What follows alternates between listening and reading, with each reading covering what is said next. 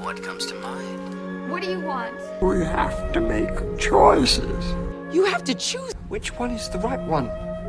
What do you want? It's not that simple. What It's... do you want? Make your choice. Bienvenue sur Le Choix de Marie, le podcast ciné qui vous donne tout simplement des idées de films à regarder. Sans spoiler ni prétention, je partage chaque semaine avec vous les films que j'ai vus pour faciliter votre dilemme du On regarde quoi? Hello à tous, j'espère que vous allez bien. Je suis en vacances pour ma part, un vrai bonheur après un trimestre bien technique euh, au niveau de mes cours et la production du coup de mon premier court métrage. 10 jours de pause bien mérités qui j'espère me permettront d'être un peu plus assidu sur le visionnage de films. Parce que cette semaine on ne va parler que de deux films. Un film d'action Top Gun, Maverick, et un film de science-fiction Les Crimes du futur. La semaine ciné a commencé jeudi, donc bien tard, j'ai été voir le nouveau Top Gun au ciné. Je sais, je sais, il y a deux semaines, j'ai dit que je n'irais pas, mais j'ai eu des retours vraiment euh, dithyrambiques dessus, donc j'ai décidé de lui donner sa chance.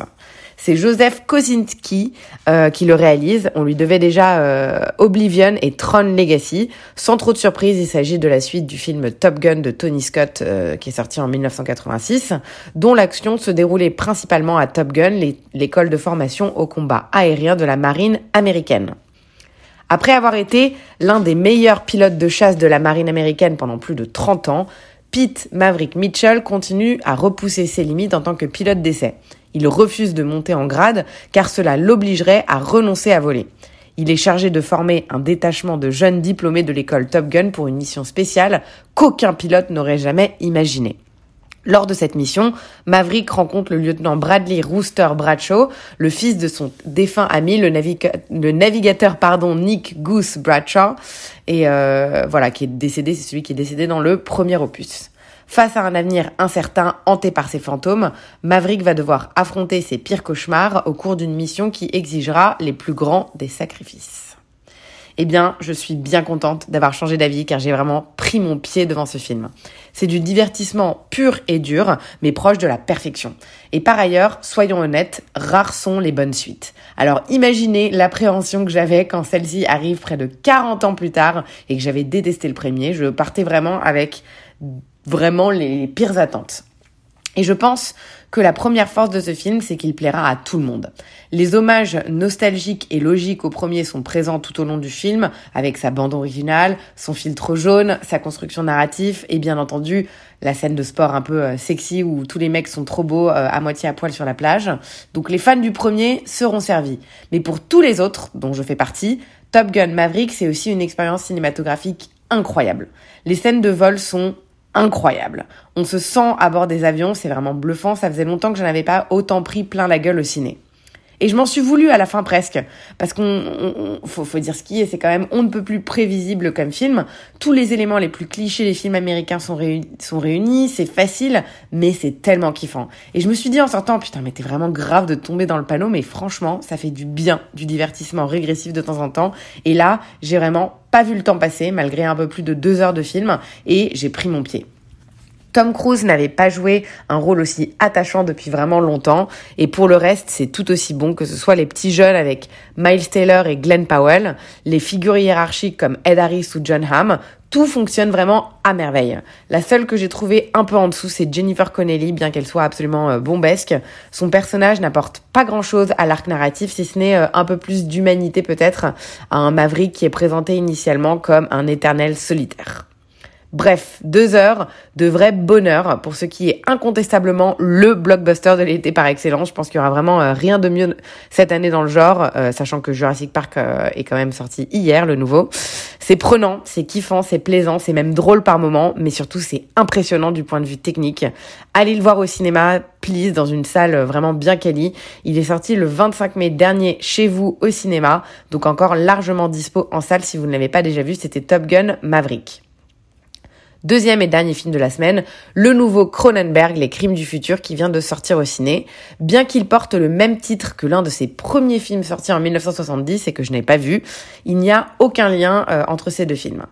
Le film est présenté en avant-première en compétition officielle au Festival de Cannes dernier. C'est vraiment un réalisateur que j'adore, David Cronenberg.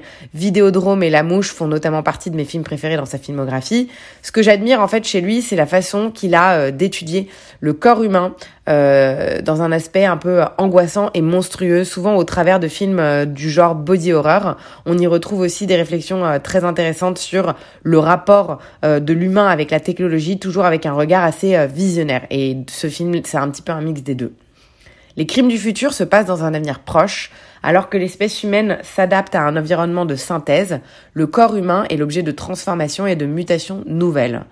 Avec la complicité de sa partenaire Caprice, Saul Tenser, célèbre artiste performeur, met en scène la métamorphose de ses organes dans des spectacles d'avant-garde. Tim Lin, une enquêtrice du Bureau du Registre national des organes, suit de près leur pratique. C'est alors qu'un groupe mystérieux se manifeste. Ils veulent profiter de la notoriété de Saul pour révéler au monde la prochaine étape de l'évolution humaine. Autant vous dire que j'attendais ce film comme le Messie. Vraiment, la bande-annonce me rendait dingue. Je la trouvais parfaite. Un bon mix entre le mystique avec juste qu'il faut de graphique. Eh bien, je dois dire que dans l'ensemble, j'ai été déçue. Commençons par ce qui est bon dans le film, les visuels. Comme toujours chez Cronenberg, l'imagerie est super travaillée et très intéressante. C'est vraiment un film beau à voir qui nous immerge très vite dans ce futur un peu bizarre. Chapeau au directeur de la photographie, mais aussi au chef décorateur qui a réussi à créer un univers malaisant sans être trop perché. La musique aussi est excellente, signée Howard Shore qui était déjà euh, bien envoûtante dans la bande-annonce et qu'on retrouve vraiment avec plaisir tout au long du film. Ensuite, j'ai adoré le rapport charnel et sexuel au corps. C'est pas toujours le cas chez Cronenberg, mais là on sent le pouvoir excitant de la chair et du sang dans leurs aspects les plus gore. Et en effet, dans cette, euh, les êtres en fait de cette dystopie sont devenus insensibles et ont besoin d'explorer les nouvelles pistes de plaisir. Et j'ai trouvé que c'était un parallèle vraiment hyper intéressant qui est malheureusement pas souvent exploité au cinéma parce qu'il y a vraiment quelque chose de sexy dans le sang et dans les organes. Au risque de passer un peu pour une psychopathe, ce sont des choses moi qui m'attirent beaucoup personnellement. Les amateurs de gore seront servis, ça c'est sûr, et ça risque aussi d'en dégoûter plus, d'un si vous n'êtes pas vraiment euh, branché image choc. Après, le scénario m'a clairement déçu. C'est bizarre et expérimental, comme souvent chez Cronenberg, mais même quand on arrive à trouver un sens au film, notamment la dénonciation de ce que nous sommes et de ce que nous deviendrons, il faut avouer que ça reste trop léger pour un scénario de long métrage. C'est une sorte de thriller érotique qui cherche à dénoncer un avenir négatif dans un univers de science-fiction un peu bricolé, mais qui manque terriblement d'âme et de vie. Et ce, autant du point de vue des personnages que des enjeux. Il n'y a pas d'enjeu véritable. On a du mal à vraiment rentrer dans l'histoire parce que c'est pas suffisamment clair ce qui pèse un petit peu sur la balance. Et mon Dieu, qu'est-ce que c'est bavard comme film. Comme si pour pallier à la complexité du script, il fallait tout détailler et expliquer dans des dialogues qui du coup sont tous sauf réalistes. Ça n'embellit pas par ailleurs les performances du cast qui se retrouvent à devoir délivrer des tirades très moyennes. Vigo Mortensen avait euh, le personnage sûrement le plus intéressant du film. Il parle un peu trop à mon goût, mais il s'en sort pas trop mal finalement. Léa Seydoux, en fait, juste, je peux pas dès qu'elle joue en anglais. Je trouve qu'elle en fait des caisses. Euh, J'arrivais pas à croire la moindre de ses émotions. Je suis vraiment désolée, mais je, je la trouve juste pas très bonne en tant qu'actrice en anglais. Et Kristen Stewart est splendide à son habitude, mais quel dommage qu'elle joue toujours la même chose de la même façon. Il y a rien qui sorte de l'ordinaire dans ce dans ce rôle. Elle livre franchement une non-performance en dehors de la scène du baiser où j'avoue j'ai été assez envoûtée. In fine, le début du film est bien intrigant, mais on s'ennuie euh, rapidement devant. Euh. Les Crimes du futur, c'est un film qui est assez confus pour moi. Je suis bien triste de devoir l'avouer. Il y a bien bien mieux dans la filmographie de Cronenberg à découvrir. Je vous conseillerais de passer votre chemin sur celui-là, à moins que vous soyez vraiment amateur de lui ou de genre. Auquel cas, c'est quand même intéressant de voir ce qu'il fait. Il est sorti le 25 mai dernier au ciné, donc vous avez encore largement l'opportunité de le voir. Voilà pour cette semaine avec deux grosses sorties ciné. Forcé de constater que je dois rester ouverte d'esprit parce que je n'ai pas aimé celui que j'attendais comme le Messie et j'ai adoré celui que j'allais voir à reculons. Une bonne leçon à retenir. Allez voir des films que vous, que vous avez bof envie de voir à la base, qui vous tentent très moyennement sur le principe. On espère que la semaine pro sera un peu plus fournie. D'ici là, je vous embrasse et je vous remercie comme d'habitude pour votre fidélité. Bonne soirée à tous